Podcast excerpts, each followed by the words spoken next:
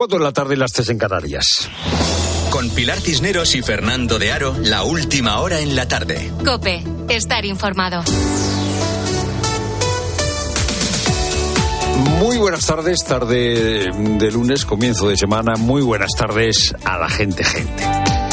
Hace algunas semanas, los de la tarde, estuvimos en un centro de investigación aquí en Madrid, vinculado a una facultad de medicina y eh, nos contaron cómo muchas personas antes de morir donaban su cuerpo a la ciencia.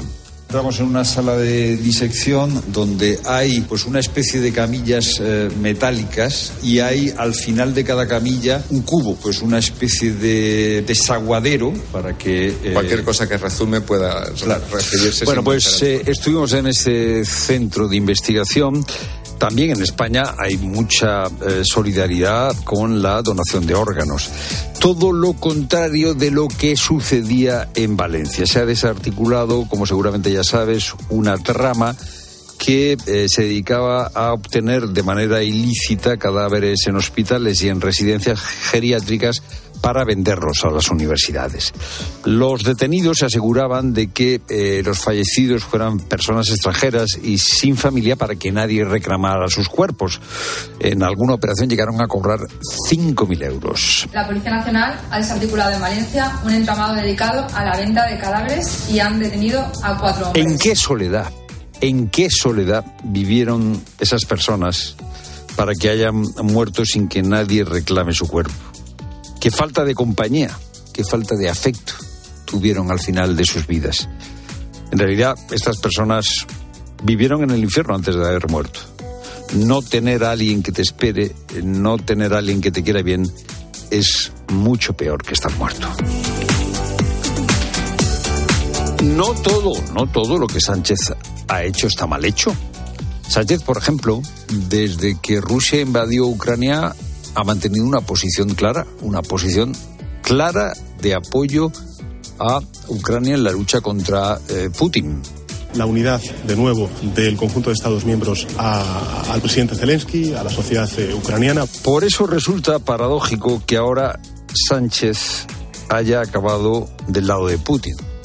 Claro, dirás tú, pero, pero, pero, pero ¿por qué Fernando de Aro dice que Sánchez ha acabado del lado de Putin?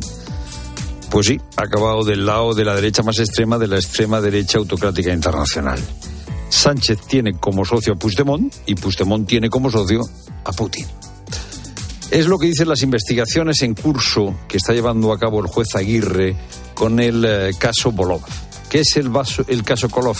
Pues una pista que vincula a Puigdemont con la Rusia de Putin.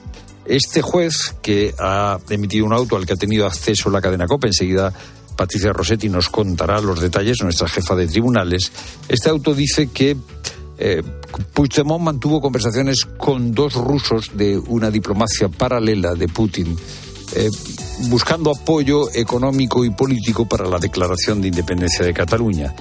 Después de esos primeros contactos de eh, Puigdemont, los colaboradores más cercanos a Puigdemont eh, continuaron en, relación con los rusos.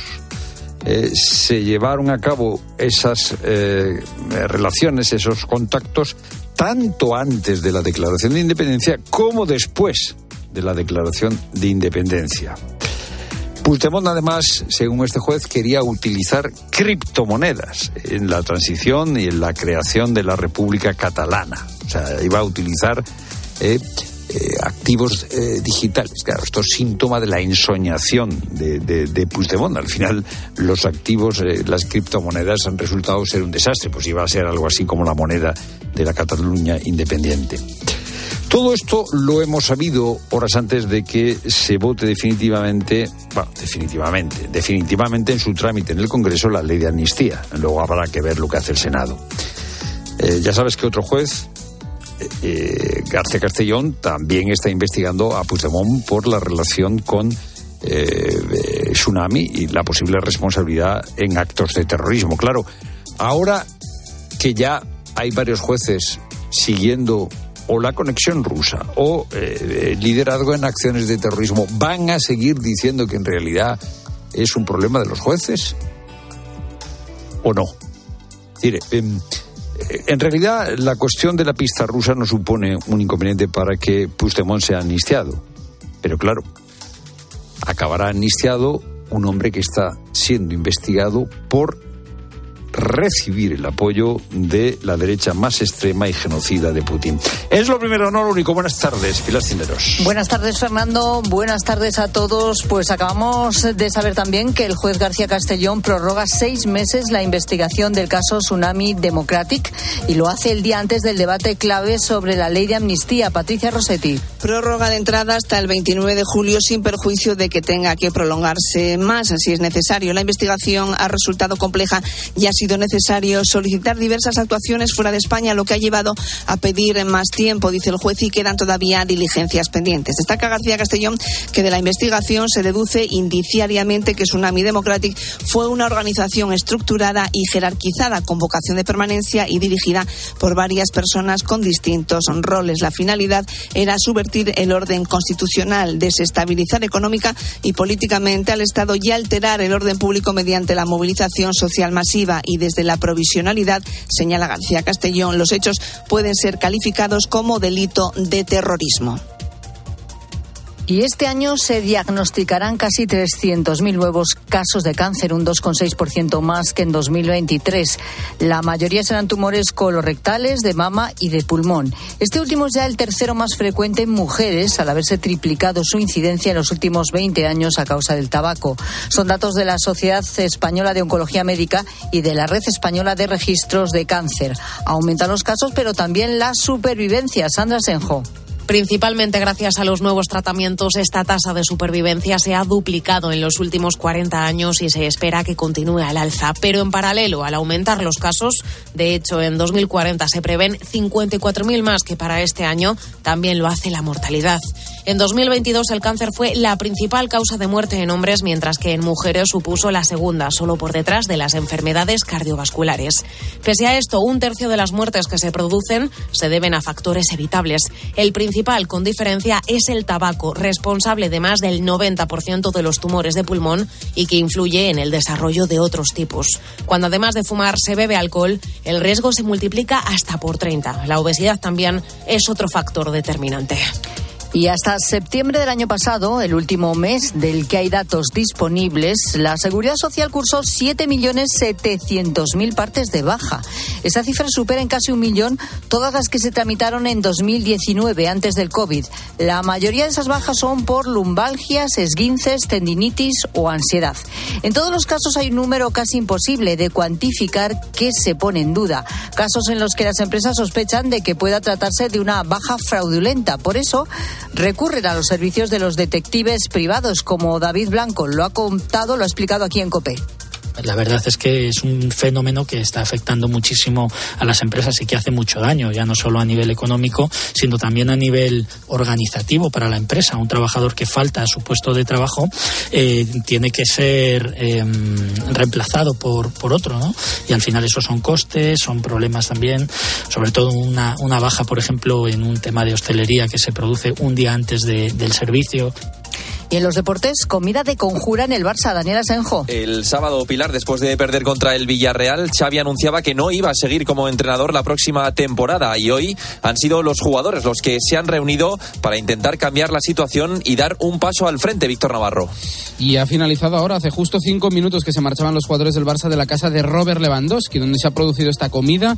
El delantero, el número 9 azulgrana, ha querido celebrarla en su casa. Después del entrenamiento de esta mañana han acudido todos los jugadores sin el cuerpo técnico no estaba Xavi Hernández y han comido eh, y han hecho una barbacoa en el jardín de casa de Robert Lewandowski en Castelldefels. Ha sido eh, la comida, la primera comida que hace la plantilla del Barça después de la decisión de Xavi Hernández de marcharse al final de la temporada. Por cierto, en casa de Robert Lewandowski significativo porque fue uno de los más afectados tras la decisión del entrenador del Barça. En el Atlético de Madrid hoy ha sido presentado el belga Vermiren y el próximo en llegar será Moise Ken. El delantero italiano ha pasado pruebas médicas esta mañana. En el apartado de lesiones, Álvaro Morata que terminó el encuentro de ayer contra el Valencia con molestias en un golpe en el muslo. No tiene nada importante, aunque parece complicado que esté el domingo en el derby contra el Real Madrid. Y esta noche a las 9 acaba la jornada 22 de Liga con el Getafe Granada. Encuentro que pueden seguir con tiempo de juego a través de Cope Más, Cope.es y aplicaciones móviles.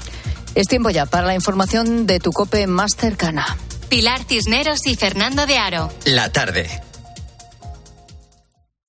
Nara Seguros de Salud y Vida te ofrece la información de Madrid. ¿Qué tal? Muy buenas tardes. 15 grados y sol entre nubes ahora mismo en Cibeles. Mañana nos espera un martes soleado con máximas de 15 grados. En cuanto al tráfico, un accidente de entrada en la 5 en Alcorcón está generando 3 kilómetros de atasco. Dificultades de salida además por la A3 en Rivas y A4 Pinto. En la A4 en Seseña, en Toledo, dirección Aranjuez, hay un camión con la carga ardiendo en la vía de servicio que por eso está cortada al tráfico.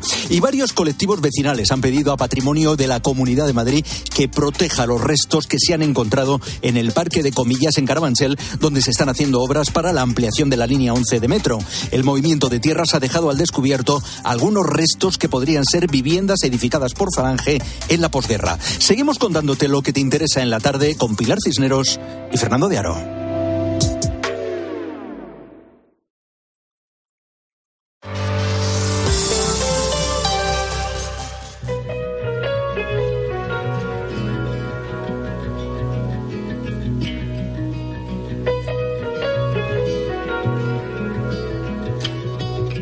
Quizás en los próximos minutos de este arranque de la tarde te plantees algo en lo que puede que nunca hayas pensado antes. Quizá. Solo con eso yo creo que ya valdrá la pena. La verdad es que esto que te voy a contar ahora yo no lo sabía. En Italia, cuando un niño no puede ser atendido por su familia, por diversos problemas, por abandono, no va a ningún centro de acogida.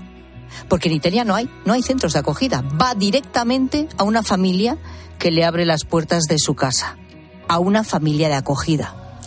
Aquí en España las cosas funcionan de forma totalmente diferente. Ahora mismo, mientras te estoy contando esto, mientras escuchas este programa, 18.000 niños están viviendo en un centro de acogida.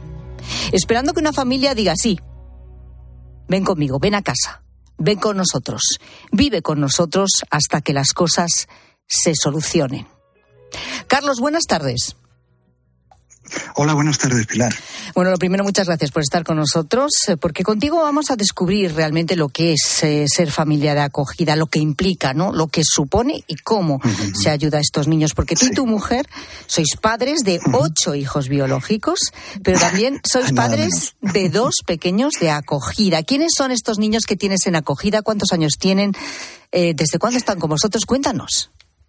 Sí, pues mira, eh, el mayor de los dos que tenemos ahora mismo eh, tiene nueve años, lleva siete años con nosotros y es un niño pues que tiene bastantes minusvalías. Es un niño milagro que lo raro es que sobreviviera a su nacimiento prematuro, a un derrame cerebral, a un síndrome genético eh, también que tiene. y bueno, pues es un niño que cuando le cogimos con dos añitos era pues una piltrafilla que, que lo único que hacía era mirar fijamente a las luces y ahora pues es un niño que a pesar de sus limitaciones, pues bueno, es un niño que corre, juega al fútbol, nada y sobre todo es muy feliz. ¿Y el otro niño? Ese es, sí, ese es eh, un niño que tenemos acogido de forma permanente para, para toda la vida. O sea, este niño, el primero que acogiste, el niño que ya tiene, dices, eh, nueve años, ya es. Eh, nueve años. Ya lo tienes acogido de forma permanente. Exactamente, exactamente. Y luego tenemos a otro desde hace cuatro meses, nada más, que ese no se quedará con nosotros, porque este es acogido de urgencia. ¿Qué es un, es un eh, acogimiento de urgencia? Sí, eh, mira, hay tres tipos de acogimiento. Eh, el de urgencia es para acoger niños de 0 a 6 años.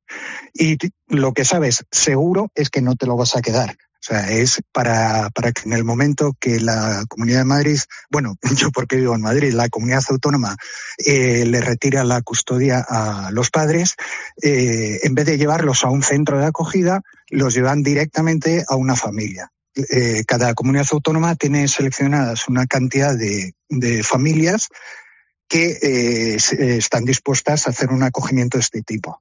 Entonces yo cuando entregue a este niño, pues estaré libre y en cualquier momento me pueden llamar para decir, mira, ve mañana a recoger a este niño que está en estas circunstancias. Entonces, cuando la comunidad mm, sabe ya qué va a hacer con ese niño, si va a retornar con su familia biológica pueden ser los padres o puede ser eh, a lo mejor eh, unos abuelos o unos tíos, eh, cuando ya saben lo, que van a hacer, si volver con familia biológica o darlo en adopción o en acogida permanente, pues entonces ya nos deja, nos deja el niño y va pues, pues eso, con su nueva familia. Es decir, que sois unos, sois, sus, padres de urgencia. Exactamente, padres de urgencia para solventar eso, el, eh, eh, justo la retirada de sus padres biológicos y, para evitar el paso por un centro de, acogimiento. ¿Y cuál es la labor que hacéis vosotros, por ejemplo, con este niño? Dices que tiene dos años, ha llegado hace solo cuatro meses. Bueno, que, obviamente, pues atenderlo como un hijo más, ¿no? Eh, pero tenéis que tener algún cuidado especial con él. ¿Recibís instrucciones por si tiene algún problema, aunque sea tan pequeño, puede venir con algún trauma? No lo sé. Eh, tenemos todo el apoyo que haga falta y más eh, por parte de, la comunidad autónoma. Eh, aparte, pues bueno, tenemos siempre contacto con un funcionario que es el que lleva digamos, el, caso de, cada niño y cualquier duda, cualquier consulta, pues tenemos ese apoyo eh, antes de, mm, para poder ser eh, acogedor, eh, pasas también una serie como de filtros o de entrevistas en los cuales, pues bueno, pues también ven si, si, si eres capaz o no de, de cuidar bien a, a, un niño. Son niños que vienen pues con, con mochila, siempre hablamos de la mochila, ¿no? La mochila que en el caso de los más pequeños pues es más pequeñita porque no han tenido tanto tiempo eh, de malos tratos o de descuido o en fin eh, no, no, han sufrido tanto no les ha dado tiempo. Pero eh, los niños que, que, vienen más mayores pues lógicamente han sufrido más y llevan la mochila más cargada. El papel nuestro es fundamentalmente quererles sea, por ejemplo, este, este último pequeño nuestro, pues era un niño cuando llegó, era muy diferente al que es ahora. Eh, solamente sabía pegar, eh, jugar a morder y a romper cosas y ahora pues es que les cambia la cara, o sea, eh, se vuelven mucho más sonrientes, más felices, más abiertos, más tranquilos y es una maravilla es una maravilla. O sea, eh, viene, un niño mm, bastante destruido y se va un niño pues feliz. Este es uno de los motivos fundamentales de por qué estos niños no deberían ir a un centro de acogida, que oye, les atenderá muy bien en otros muchos aspectos, sino que deberían pasar directamente a una familia. Y como vemos, en estos casos se produce este acogimiento de urgencia. Pero como estamos contando también, hay 18.000 niños ahora mismo que están en centros de acogida en España. Ahora sigo contigo, Carlos, que quiero y siento curiosidad, desde luego, por, por preguntarte muchas más cosas, pero déjame que salude también a Daniel Gascón, que es, eh, bueno, pues escritor, columnista, que es nuestro colaborador aquí a esta hora de la tarde. Nos acompaña también para poner su reflexión y su mirada a los temas que aquí tratamos. Hola, Daniel, ¿qué tal? Buenas tardes. Hola, muy buenas tardes. Tú también tienes tres hijos propios y no sé si alguna vez has pensado esto de la acogida, ¿Qué será? ¿O cómo se puede ayudar a un niño? Yo no sé si es que no nos lo planteamos, no conocemos bien a fondo qué es la acogida, cómo se ayuda, cómo no se ayuda, eh, cómo se plantea. Eh, pues la verdad es que lo, conocía muy poco. Pues a veces sí que tienes contacto con alguien que, pues que, hace algo, algo parecido, ¿no? Que está en la acogida o alguna cosa que hemos publicado en Letras Libres, pero no me ha gustado o me está gustando oírlo para, para ver cómo funciona, ¿no? Y sí que, eh, claro, de muchas cosas que te puedes hacer un poco a la idea de o pensar, ¿no? Como, como a, un niño que está en unas condiciones pues muy difíciles, muy ásperas y cómo esa eh, es el cariño y la normalidad y cómo eso les puede les puede ayudar, ¿no? Pero eh, claro, te puedes hacer una, idea, imagino, sin conocerlo, pero luego escucharlo es otra cosa. Imagino que verlo pues todavía más diferente. Entonces admiras mucho esa generosidad, esa solidaridad, ¿no? Y ese ese afecto, ¿no? Quiero que escuchemos también el testimonio de María. María y su marido querían adoptar. Y en una charla sobre adopción pasó esto. En su día, cuando fuimos a esa charla informativa de adopción, hablaron de acogida. A mí ese día a mí se me quedó, pues, no sé, una espinita y intenté buscar información, intenté leer, empecé a buscar libros y temas de, acogida, artículos. O sea, nos costó como mucho tomar la decisión los dos de, de lanzarnos. Pero tomaron esa decisión y hasta hoy me siento plena con los niños que tengo, con la maternidad que tengo y es una maternidad no al uso, pero, pero para mí es la manera en la que yo he llegado a ser madre. O sea, yo he sido madre gracias a la acogida. Acompaño a otras familias y yo quiero que otras familias no sientan esa desinformación que yo tenía en aquel entonces. qué, qué interesante esto que cuenta también María. Carlos, ¿y cómo llegáis tu mujer y tú a ser padres de acogida? Pues mira, llegamos eh, después de una experiencia muy fuerte en, nuestra vida, que fue nuestro octavo hijo, que nació muy malito, muy enfermo, y aunque le daban pocos días o semanas de vida, pues al final vivió cinco años y medio. Y fueron cinco años y medio maravillosos para él y para toda la familia, para los padres y para sus siete hermanos. Entonces, bueno, eh, una de las veces que el niño estaba eh, enfermito en la UCI, pues al lado había otro niño enfermito, un rubio con síndrome de Down precioso, y vimos que nadie estaba con él, y es que estaba abandonado. Entonces, parece como que se nos abrieron los ojos de que podía haber niños eh, solos en la vida y encima enfermos. Entonces, nuestra primera vocación, digamos, fue que eh, cuando muriera nuestro hijo, eh, nos dedicaríamos a, a, adoptar o a acoger niños que fueran a morir. Y bueno, pues así fue con los dos primeros acogimientos que, hicimos, porque además de este primero, luego acogimos a una niña que efectivamente se nos, se nos murió.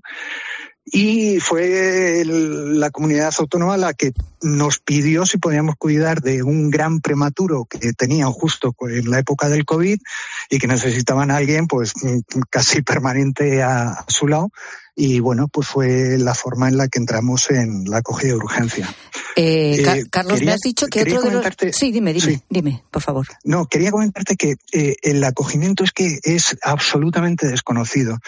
Todo el mundo piensa que en el acogimiento tú tienes a los hijos, a los niños, por un tiempo determinado. Y esto no es así.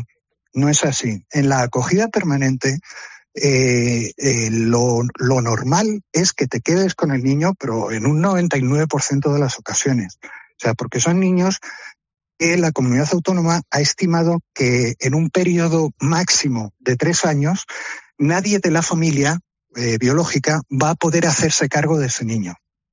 Entonces lo ponen en acogida permanente. Se diferencia de, la adopción exclusivamente en que la custodia la sigue teniendo la comunidad autónoma pero el cuidado lo tienes tú. Es decir, que para hacerle el DNI, pues tienes que pedir eh, permiso a, la comunidad autónoma. Eso es fácil como llamar a su técnico y decirle, oye, tengo que hacerle el DNI. Te lo mandan por email y, ya está. Entonces, eh, todo el mundo eh, piensa en la adopción y no en el acogimiento. Cuando el acogimiento son niños que, que, que ya están aquí, que, que necesitan de una familia y bueno, pues eh, yo entiendo lo que decía María en la entrevista hasta que, que, has puesto, porque es una maravilla. O sea, son, son niños que, que han sufrido y que tú les vas a regalar una vida, porque están destinados a, casi a la fuerza al fracaso porque eh, criarse en un centro de acogida que son formidables, que tienen muchos medios, que los educadores son estupendos. O sea, eso es seguro. Pero eh, el amor gratuito de una familia, los hermanos, eh, eso, eso, eso solamente se da en la familia. Solamente se da en la familia. Y lo bueno de nuestra, de nuestra familia no somos eh, papá y mamá. No, son sobre todo los hermanos que son los que mm, juegan más con ellos, los que les empujan hacia adelante, esto es, así. Entonces, el acogimiento no, yo lo que digo es que no se lo tiene que plantear solamente los que no tienen hijos o, o, han intentado y no, y no les vienen los hijos, no, no, eh, sino todo el mundo, también las familias, también las familias. Nosotros la verdad es que no estamos eh, llenando un hueco eh, porque hemos tenido un porrón de hijos, no, no nos haría falta tener más hijos, ¿no? Eh, pero, pero la satisfacción que da el poder eh, sacar adelante, eh, pues eso, a, niños que han sufrido, eh, pues la verdad es que esto, esto quien no, quien no lo ha vivido no, no, no lo sabe. Eh, yo te escucho, Carlos, y, y, digo, bueno, es que mm, lo está diciendo también que, que más podemos añadir, ¿no? Daniel o yo. Sí, simplemente con contar cómo tú lo sientes, cómo lo sentís en tu familia, cómo lo sentís tu mujer, tú y tus propios hijos, los biológicos como hermanos, ¿no? De esos niños de acogida, pues ya lo estás contando todo. Eh, solo, te iba a preguntar antes, eh, que cre creo que has dicho verdad cuando, eh, cuando me contabas también a los niños que habías acogido, que uno de esos niños acogidos murió también al poco tiempo. Y a mí, y a mí me parece de todas sí. formas que eso sí requiere, Carlos, de una generosidad extraordinaria. Porque te tienes, mm, ¿no? Bueno. Nosotros, eh, mira, si tenemos ocho hijos es porque nos hemos fiado de, de los que Dios nos diera. Y, y bueno, eh, fue una experiencia muy bonita y dolorosa eh, la vida de nuestro hijo eh, que murió y, bueno eh, lo que sabes lo que te queda al final después de todo esto es que lo has hecho todo o sea que has hecho lo más que podías por, por estos hijos. Y, y bueno, pues solamente te, te, te queda la, la, satisfacción, ¿no? De, de habérselo dado todo. Pues... Y, y, y, con, y con estas, eh, era una niña, con esta segunda niña, lo que nos dio pena fue de no poderle dar más, de claro. hacerla tan feliz como habíamos, eh, como había sido nuestro, nuestro hijo anterior. Pero bueno, en fin, eh, la vida es así. O sea, te agradezco muchísimo, de, de verdad, que nos cuentes tu testimonio, la realidad de tu familia con estos dos niños uh -huh. acogidos, uno ya de manera permanente, otro, como nos estás diciendo, simplemente es una acogida de urgencia. de urgencia. luego hay una acogida temporal. Efectivamente, conocemos muy poco, yo creo, en general, la, las familias de, de, lo que es el acogimiento. Ojalá que esta charla haya servido para que más Ojalá. personas lo tengan en cuenta, porque insistimos en ese dato. ¿eh? En España hay 18.000 niños ahora mismo en centros de acogida y esta no es la situación ideal, ni mucho menos para ellos. Carlos, muchas gracias. Gracias a ti. Por tu testimonio. Un abrazo fuerte. Gracias. Eh, y luego, Daniel, un poco volviendo a las palabras de María también y las de Carlos, pero cuando María decía, eh, bueno, nuestra primera decisión había sido adoptar, o sea, que, que era un caso totalmente distinto, pero cuando conocí esto, ahora estoy, dice, es una manera diferente de vivir la maternidad y está encantada. O sea, es que es, es cuestión de, de plantearte esto también y ver que, cómo lo vives, ¿no? Sí, también yo, eh, gente que, que, leía, ¿no? Que me llamaba la, la, atención, como en el caso de Carlos, que dices, vaya, vaya lío, ¿no? Tantos, eh, tantos niños, aparte de las experiencias estas tan, tan eh, dolorosas algunas, pero eh, y sí que sí que me llamaba la atención que era gente que tenía hijos y que, y que incorporaba a otros. Otros, dices, verdad bueno, puede, puede ser algo que es más fácil porque ya, ya tienes al hermano, ¿no? Que siempre, mm, es una, que te ayuda. Que siempre es una ventaja. Y sí que en lo que he estado leyendo es como que parecía que curiosamente caían los, la, la, eh, los acogimientos eh, familiares, ¿no? Por, sí. por cuellos de botella y problemas entre administraciones y que había a veces más familias interesadas, pero iba demasiado espacio para la evaluación, ¿no? Que parece que eso es un. La complejidad un a veces, sí. ¿no? Del papeleo y estas cuestiones. Pues gracias, Daniel Gascón. Gracias. Buenas tardes. Anda, que es el Día Mundial de Rompecabezas o del puzzle. Hoy, Rosa Rosado, buenas sí, señora, tardes. Buenas tardes, sí. Rompecabezas. ¿Tú has hecho muchos en tu vida? Yo pocos. ¿Eres aficionada al puzzle, no. Fernando? Yo no, yo no, yo no tengo capacidad. No tengo capacidad. Es una de las muchas cosas que, que me superan. ¿Y Daniel Gascón, por cierto? ¿Se ha dedicado al rompecabezas o puzzle? No, solo como, como padre, ¿no? Porque los niños tienen unas épocas que tienes sí. que hacer el mismo puzzle muchas veces, que luego ya como te lo sabes, dices, ya por fin. ¿no? Eh, eh, eh, en realidad, eh, él, Daniel, es un traductor y un traductor en realidad es eh, alguien que monta puzzles, porque desmonta una cosa en un idioma y la monta en otra. Eso es como un puzzle. Encontrar las piezas es complicado cuando no sé se traduce. Si sabéis que hay muchísimo aficionado a esto del puzzle, sí, sí. son auténticos forofos, eh, van buscando puzzles cada vez más complejos, están meses completando un puzzle. Eh, hay familias enteras eh, que hacen los puzzles juntos también, van poniendo las piezas, algunos son complicadísimos, porque todo igual, yo no sé dónde. Pero la verdad es que tengo, Pilar, curiosidad por saber eh, qué gusto encuentra alguien que eh, hace esos megapuzzles, porque yo tengo un amigo que los hace, de esos que ocupan una, una mesa, mesa entera. entera. de no sé cuántas piezas, Y a mí esta tarde me gustaría que, los, con- que nos contasen los que hacen puzzles que por qué lo hacen, que dónde Eso. está el gusto, que eh, y, y- y luego qué, mal, qué más queremos saber. Pues queremos saber cuando tenían un puzzle prácticamente hecho y alguien Ah, movió la mesa, se fue todo al traste. La frustración tiene que ser terrorífica. Entró una paloma por la ventana. Es que la infraestructura, cuando tú haces un, Uno de esos uno de grandes. 5.000 o 10.000 piezas, necesitas Una habitación. donde lo pones, claro. Ah.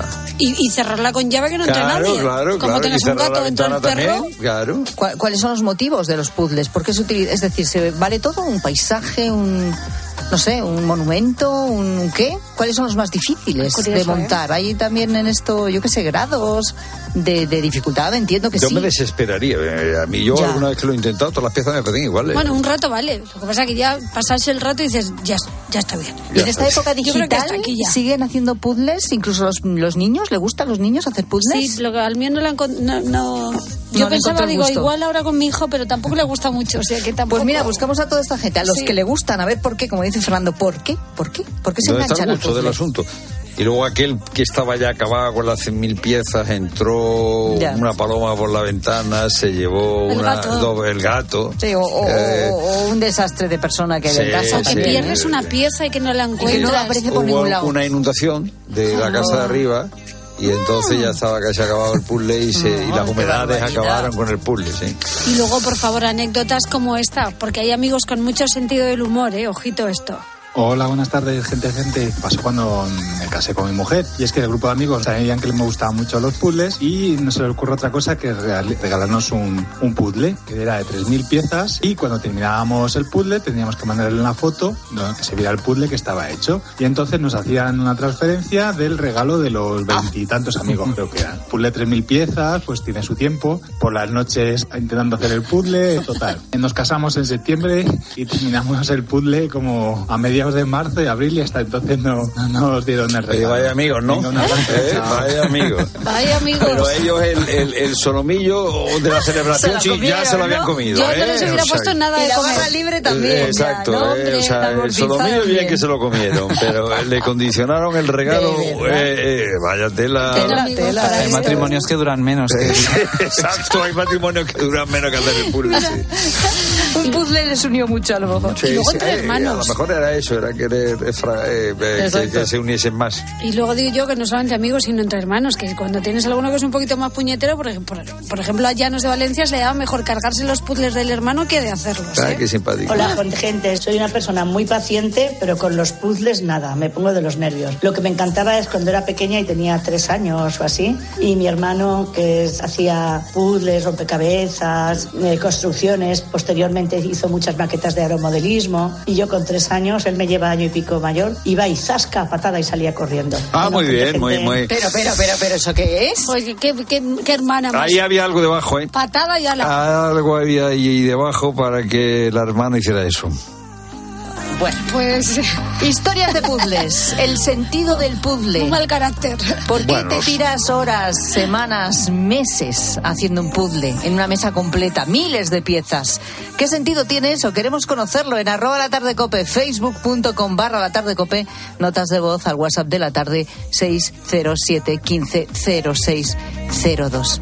La amnistía sí que es un puzzle, la ley de la amnistía y otras cuestiones que La pasan. ley de amnistía, sí, vamos, sí. eh, eh, mañana se debate en el Congreso, en el Pleno del Congreso, la ley de amnistía.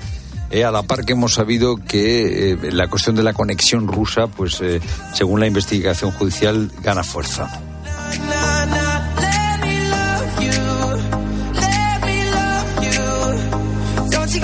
Escuchas la tarde. Con Pilar Cisneros y Fernando de Aro. Cope, estar informado. En Cope nos gusta contarte buenas noticias. Bueno, la verdad que el día de hoy está lleno de noticias, una que es una buena noticia. ¿Cómo nos hacen falta las historias positivas? Mira, es imposible que con esto que te voy a contar no se te ponga la piel de gallina. Y hoy se ha confirmado una buena noticia. El secreto para llegar a los 100 años está aquí, en España. Te vamos a contar la historia de una acogida. Ha sido una mañana intensa, interesante, bastante emocionante. A Carlos Herrera, Ángel Expósito, Pilar García Muñiz, Pilar Fernando de Aro y Alberto Herrera les gusta contarte buenas noticias. Escúchalas a diario en Cope, también en cope.es y en redes sociales. Madre mía, qué golpe. Parece que tu coche se ha peleado con una columna. Con el seguro de coche de línea directa, no solo te ahorras una pasta, sino que además puedes escoger el taller que quieras aquí o en Chipiona. Y si eliges taller colaborador, también tienes coche de sustitución garantizado y servicio de recogida y entrega. Cámbiate ahora y te bajamos el precio de tu seguro de coche, sí o sí. Ven directo a lineadirecta.com o llama al 917-700-700. El valor de ser directo. Consulta condiciones. Este es Xiaolin, especialista de cine en artes marciales. O lo que es lo mismo, especialista en repartir. Todo el día así. Sí, reparte mucho. Pero nada comparado con lo que reparte el Rasca Millonario de la ONCE, que reparte más de 20 millones de euros en premios. Y eso es mucho repartir. Rasca Millonario de la ONCE. Reparte como nadie. A todos los que jugáis a la 11, bien jugado. Juega responsablemente y solo si eres mayor de edad. ¿Te lo digo o te lo cuento? Te lo digo. No me dejas escoger el taller que yo quiera. Te lo cuento. Yo me voy a la mutua. Vente a la mutua y además de elegir el taller que quieras, te bajamos el precio de tus seguros, sea cual sea. Llama al 91 555 5555. Te lo digo o te lo cuento. Vente a la mutua. Condiciones en mutua.es. ¿Un cóctel o un refresco? ¿Desayuno con zumo o café? Con la promo todo incluido de Costa no tienes que elegir. Las bebidas son gratis. Reserva tu crucero hasta el 12 de marzo y disfruta del paquete de bebidas gratis. Infórmate en tu agencia de viajes o en costacruceros.es. Costa.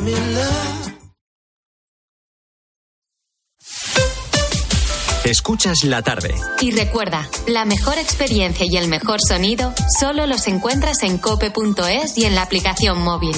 Descárgatela. La gama eléctrica Citroën Pro se carga en la descarga o cuando acabas la carga. La de cargar, no la del punto de carga que viene incluido. Y cargado viene también tu Citroën Iberlingo con condiciones excepcionales financiando. Vente a la carga hasta fin de mes y te lo contamos. Financiando con Estelantis Financial Services. Condiciones en citroen.es. Cibeles, Gran Vía, Callao, Puerta del Sol, Palacio Real. El 28 de abril, Madrid se viste de running en el Zurich Rock and Roll Running Series Madrid 2024. Vive una experiencia única en maratón, media maratón o 10 kilómetros. Últimas inscripciones en rockandrollmadridrun.com. Patrocinador oficial Coca-Cola. Pata Negra ha sido la marca más premiada en el año 2023, con 432 medallas en los concursos de vinos de mayor prestigio a nivel mundial. 432 razones para seguir brindando con Pata Negra. Vino Pata Negra. Aquí tener anuncios no es algo que tú puedas elegir. Pero los años de fijo y variable en tu hipoteca, sí. Porque con las nuevas hipotecas naranja eres más libre. Más opciones, más variedad, aunque no deje de ser una hipoteca. Más información en ing.es.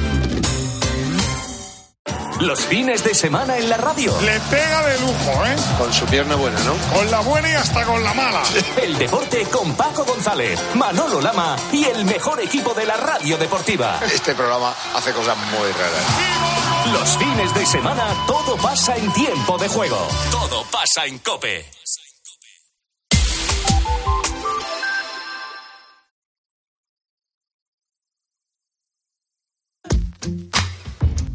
Pilar Tisneros y Fernando de Aro. La tarde. Cope, estar informado.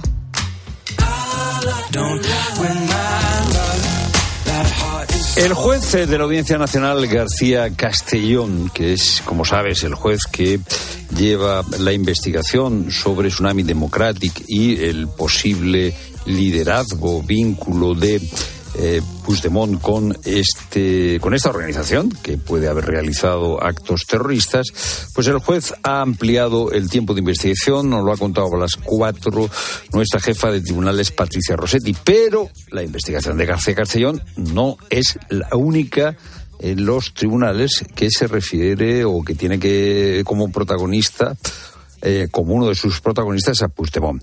En el, en el juzgado de instrucción número uno de Barcelona también, también se realiza una investigación, en este caso de la pista rusa, por llamarlo de alguna manera, del caso Bolov, que establece los vínculos de Puigdemont con eh, una eh, diplomacia paralela de Putin.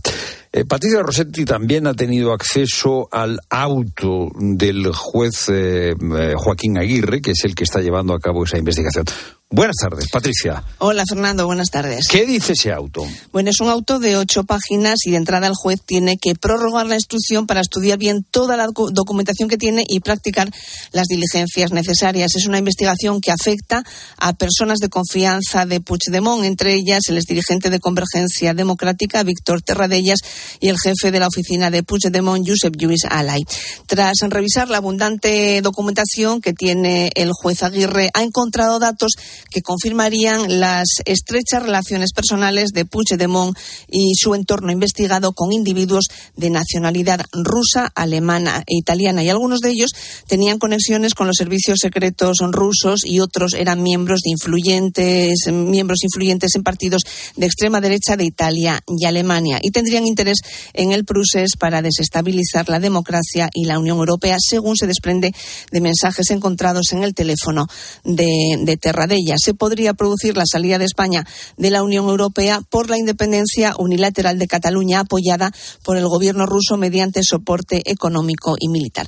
El auto del juez cuenta además que en diciembre pasado el juzgado recibió una carta anónima con recortes de prensa sobre la trama rusa del procés, información de un equipo de investigación periodístico internacional que publica en inglés. Y esa información hace referencia a un encuentro entre Puigdemont y el enviado de Putin horas antes de votar la declaración de independencia. Un individuo identificado como antiguo diplomático ruso aparece identificado por los servicios secretos de Francia como un actor de la diplomacia en la sombra que actúa a las órdenes directas de Putin y que hizo gestiones de diplomacia paralela en Siria y Libia, según ese reportaje.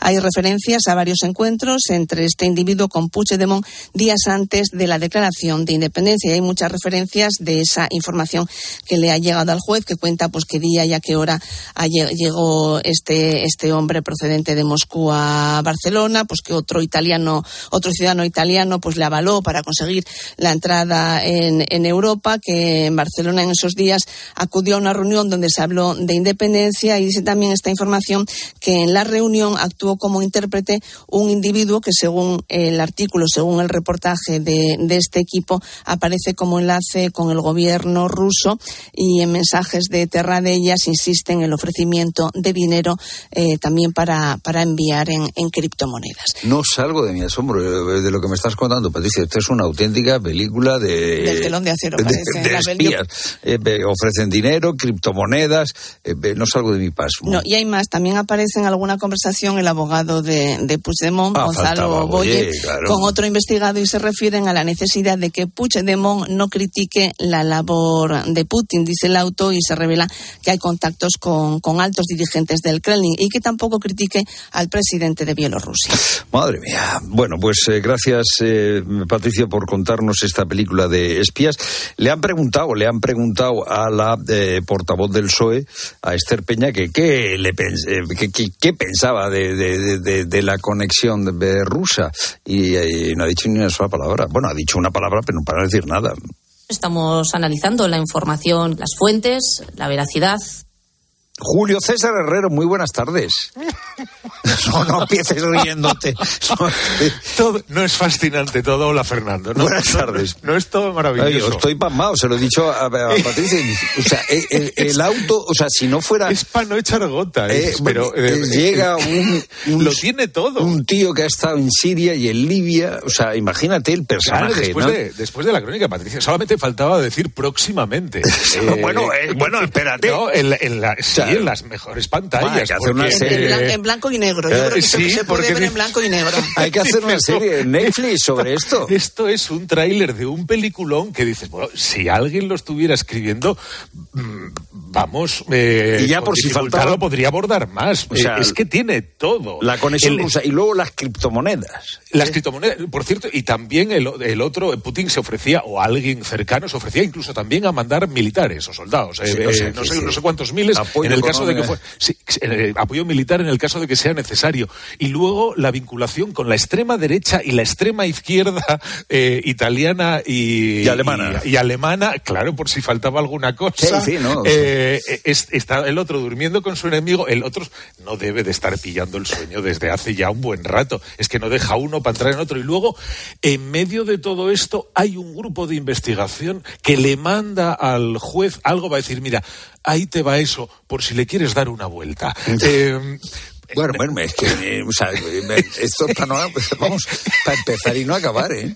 Claro, que no critique por, la política de Putin, eh, sí, por el tema de Navalny, tampoco al, al bielorruso. Que, yo te doy dinero, pero a mí no me critica. Exacto, ¿eh? vamos a hacer aquí una causa común y en el caso de que consigáis la independencia, no os preocupéis, dejáis el euro, pasamos a la criptomoneda y, y los otros diciendo, Dios, esto ya está todo hecho. Eh, es, me, parece, me parece, ahora bien, este juez es también de los del Lawfare. Claro, este es, colega de García Castillo, también quiere dedicarse a las tertulias políticas, como decían del otro. Están entre los dos eh, haciendo algo de forma conjunta. Cada uno va por su cuenta y es una casualidad, eh, porque claro, también falta esta parte del relato que será la que escuchemos, imagino yo, en las próximas horas por parte del independentismo y yo no sé si del gobierno. Ahora resulta que es que eh, va a ser una acción coordinada seguramente de jueces, da igual que sea en la audiencia Nacional, un juzgado de instrucción de no sé qué juzgado de, Cataluña.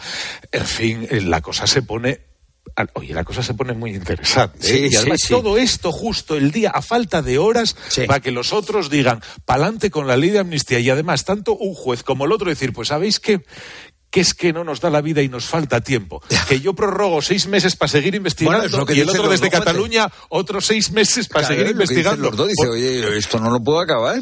Claro, es que, no, es que no me da tiempo, tengo que presentar esto más, más adelante, necesito que me ampliéis el plazo, porque no me da la vida. Oye, eh, eh, decías tu víspera de, la ley de amnistía en el Congreso, bueno, eh, Esther Peña dice, bueno, de momento el texto que tenemos, de momento, por ahora, no hay variaciones ahora mismo decirles que no hay sobre la mesa ningún cambio en la posición del Partido Socialista. De momento, y le preguntan a ella, ¿va a haber cambios sobre el texto ya pactado? ¿La enmienda que está viva para ampliar la amnistía se va a modificar? Y atención a la respuesta de ella.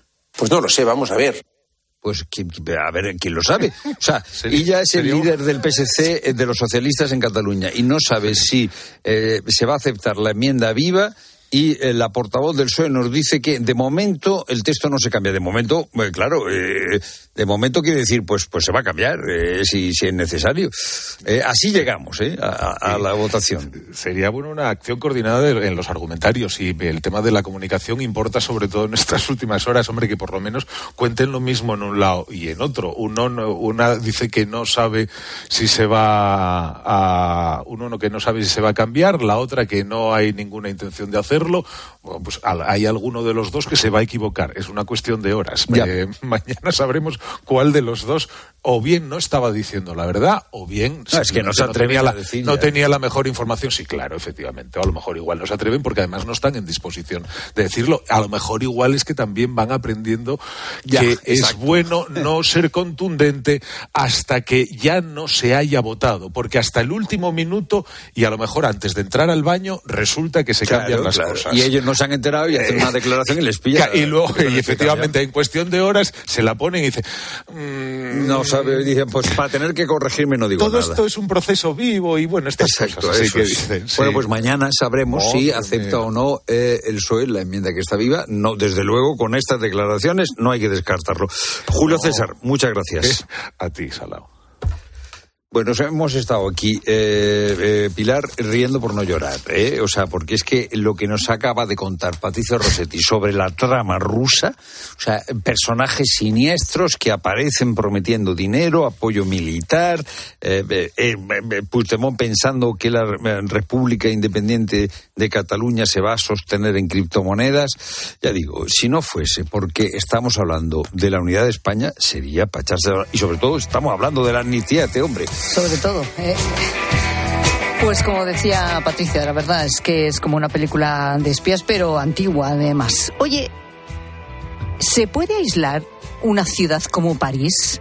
Bueno, es lo que quieren hacer los agricultores franceses y de hecho lo están intentando desde primera hora de esta misma tarde. ¿Por qué? ¿Por qué protestan y qué quieren? Bueno, es lo que te vamos a explicar ahora, porque lo que pretenden cortar al menos es siete carreteras de acceso a la capital de Francia usando unos 800 tractores y más de mil camiones. Amador López es un camionero español que acaba de llegar a París. En COPE nos ha contado que no sabe si podrá salir. Están cerrando toda, todas las arterias buenas. La salida, por ejemplo, yo tengo que salir para Alemán a cargar y lo voy a tener imposible porque lo tienen todo cortado. Porque es que encima luego nos meten en sitios, nos mandan a carreteras que no son carreteras, para mí son caminos. Te encuentran los camiones que vuelcan porque eh, como lleves kilos, eh, en cuanto pisas la cuneta de tierra, vuelcan. Ya he visto en este viaje, ya he visto cuatro o cinco camiones volcados. Y escuchas ahora a Manuel. Sí, sí, lo he visto, lo he visto. Sí, lo he visto cuando pasaba justamente, estaba tirando la mercancía de un camión, abriendo los grifos de la cisterna de otro compañero. Eh, sí, lo he visto, sí. Por eso que me quito del medio, porque la mercancía mía no, a ellos no les interesa, pero puede ser que a mejor pues abran las puertas y tiren todo que hay ahí. ¿Conseguirá sitiar una ciudad como París. Bueno, los enfrentamientos con la policía están casi asegurados y te lo vamos a ir contando eh, aquí en la tarde, todo lo que vayamos conociendo la última hora. Pero ¿por qué protestan? ¿Por qué protestan los agricultores franceses? Bueno, hay un poco de todo. Por un lado, algunos problemas son nacionales, como la enfermedad hemorrágica epizootica, que está afectando a muchas cabezas de ganado y por la que piden ayudas. También se quejan de la excesiva burocracia, del coste del diésel agrícola o de pago tardío de los subsidios de la Unión Europea. Tampoco están de acuerdo con las medidas introducidas por la Unión Europea para renovar la política agraria común, la conocida como PAC. ¿Por qué? Pues porque incluye, entre otras cosas, dejar un 4% de la tierra cultivable en barbecho o la reducción del uso de fertilizantes en al menos un 20%. Para los agricultores franceses estas medidas, que son medioambientales, les perjudican tanto hasta el punto de que dicen muchos no podrán continuar trabajando. Tampoco les gusta el acuerdo comercial que la Unión Europea ha firmado con países latinoamericanos, donde también ven un riesgo de competencia desleal. ¿Y contra los españoles qué tienen? Contra los agricultores españoles y con nuestros camiones. Bueno, pues nos acusan también de hacer competencia desleal. Lógicamente, pues desde aquí nuestros agricultores lo desmienten. Las declaraciones de los representantes políticos franceses refiriéndose a España como un país extranjero y asegurando de que nuestra actividad agraria tiene una legislación más permisiva que la francesa son absolutamente falsas e indignantes estamos ante eh, la política agraria común, que son de las pocas políticas europeas que son precisamente comunes. Y la legislación, lo mismo es en Alemania que en Francia que en España, que dentro de los 27 países. Es lo que dicen desde COAG, que es la coordinadora de organizaciones de agricultores y ganaderos. Y aunque ahora mismo la noticia está en París, los problemas se extienden por todo el país. José Noriega tiene una empresa de transportes en Badajoz y ahora mismo tiene más de 100 camiones bloqueados en Francia. Entonces, una vez que colase en París ya no se puede transitar por ningún sitio en Francia. Pero vamos, de alguna manera lo tienen cortado todo, ¿eh? Todo, todo Francia entero. Hay veces que se descuida una mina y puedes transitar un poco, pero ya te digo, lo tienen todo cortado, ¿eh? Bueno, cada día, fíjate en este dato, pasan los dos pasos fronterizos que tenemos con Francia, el de Irún y el de la Junquera, unos 20.000 camiones. Claro, las pérdidas están siendo pues brutales. Unos 12 millones de euros diarios, 600 euros por camión y día. Y eso sin contar la mercancía, porque muchas veces o la tiran, o sufren daños, o se echa a perder. Y ojo a lo que te voy a contar ahora, porque las protestas de los agricultores se han extendido a Bélgica, donde se registran ya bloqueos en algunas carreteras, y aquí en España las asociaciones de agricultores como Asaja también anuncian movilizaciones. Lo ha dicho su presidente Pedro Barato aquí en COPE. Pues al final la movilización es la gente eh, va a salir a la calle, va a salir a las carreteras, va a salir también a, los mercas que tenemos aquí en España, va a salir a los puertos, que es por donde entra eh, determinada mercancía con unas normativas que desde luego no tienen que ver nada con lo, que aquí tenemos y el campo va a salir desde el punto de vista local, regional y nacional. Bueno, pues pase, pase lo que pasa aquí, vamos a estar para contártelo y para darte las claves de lo que está pasando y por qué está pasando. Y sobre algo que está pasando, algo que puede llegar a pasar, y es que el gobierno vuelve a la carga con la prohibición de ciertos vuelos nacionales. A través del Ministerio de Transportes y Movilidad Sostenible busca acordar con las aerolíneas un plan para limitar e incluso prohibir los vuelos de trayectos para los que exista una alternativa en tren y que esos vuelos duren menos de dos horas y media. Óscar Puente, que es el ministro de Transportes, pues ya ha afirmado que quiere llegar al límite que permita la normativa comunitaria si tenemos la suficiente conectividad para hacer esto, sobre todo la gente que llega a aeropuertos. Claro, tú imagínate que vuela alguien desde otro país y llega al aeropuerto de Barajas. Si no tiene otro vuelo para ir a otra ciudad de España, tiene que irse hasta Madrid o hasta Guadalajara para pillar un ave. ¿Me explico? Y esto es parte de lo que se está diciendo. O sea, mm, para hacer algo así tienes que tener una conectividad ferroviaria en alta velocidad con los aeropuertos. Este, este, es un tema, la conectividad. Si ya tenemos ese nivel de conectividad ferroviaria que haría falta. Bueno, pues esta es la cuestión, uno de los puntos importantes para poder llevar a cabo esta medida y al que escuchas, seguro que lo has reconocido de sobra, es nuestro profesor de economía de bolsillo, es Fernando Triadeves, con el que en unos minutos vamos a entrar a fondo en esta cuestión. ¿Existe realmente una alternativa? Es decir, eh, sobre todo para esa conectividad, o perderíamos un montón de oportunidades que se trasladarían a otros aeropuertos de fuera de España. Enseguida, como digo, entramos a fondo en este tema de la posibilidad de suprimir aquellos trayectos con vuelos de menos de dos horas y media.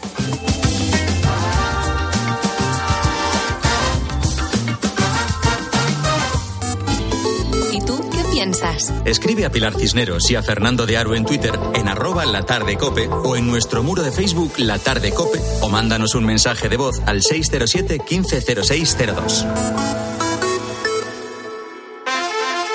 Si estás de fin de semana en un balneario pero no consigues relajarte porque estás pensando si van a entrar en tu casa, te interesa el seguro de hogar de línea directa, que es tan completo que además de ahorrarte una pasta, incluye cobertura por ocupación ilegal y se encarga de todo lo importante en caso de que ocupen tu vivienda, para que siempre estés tranquilo. Cámbiate y te bajamos el precio de tu seguro de hogar, sí o sí. Ven directo a lineadirecta.com o llama al 917-700-700. El valor de ser directo.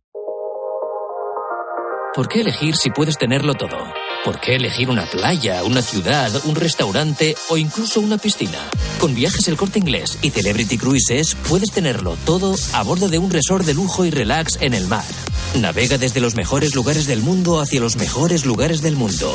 Visita hasta ocho destinos en un mismo viaje. Cena en un nuevo restaurante cada noche. Descansa en espacios lujosos diseñados hasta el último detalle. Encuentre tu bienestar mar adentro y todo con el mundo a tus pies. Planifica tus próximas vacaciones y explora las maravillas del viejo continente. Italia, Croacia, Francia, islas griegas, fiordos o relájate en las paradisíacas playas del Caribe. Reserva con viajes el corte inglés y descubre los galardonados barcos de Celebrity Cruises. Ahora además con ventajas increíbles como hasta el 75% de descuento para el segundo pasajero y sin gastos de cancelación. Consulta condiciones en viajes el corte inglés para viajar con Celebrity Cruises. Ahora en Carglass queremos que mejores tu visión cuando conduces bajo lluvia. Por eso, con la reparación o sustitución de cualquier luna, te aplicamos el tratamiento anti lluvia gratis. Carglass cambia, Carglass repara. Promoción válida hasta el 10 de febrero. Consulta condiciones en carglass.es. Más que 60 consigue un sexy 60% de descuento en tus nuevas gafas. Infórmate en soloptical.com. Soloptical, solo grandes ópticas.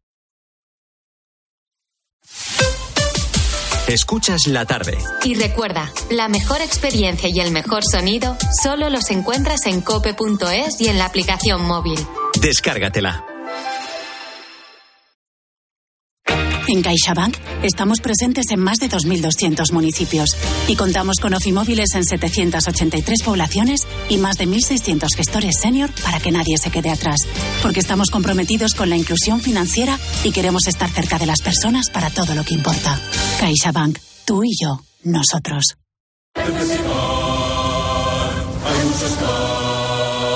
En Flexicar hay muchos cars, hay muchos cars. En Flexicar hay muchos cars, hay muchos cars. Flexicar hay muchos cars. En Flexicar. Flexicar, muy flexi. muchos cars. En FlexiCars. ¿Sabes qué es el branded content? ¿O cómo será el mundo cookies? Si tienes preguntas sobre comunicación publicitaria, visita comunicatalks.com, un espacio de la Asociación de Agencias de Medios creado para resolverlas. Porque saber comunicar es una parte muy importante de tu empresa y también de la nuestra. Agencias de Medios, para que la comunicación funcione. Más que 60 consigue un sexy 60% de descuento en tus nuevas gafas. Infórmate en soloptical.com. Soloptical, solo grandes ópticas. Los goles de tu equipo solo se viven así en tiempo de juego. Vamos a ver si aparece el Atlético Aviación.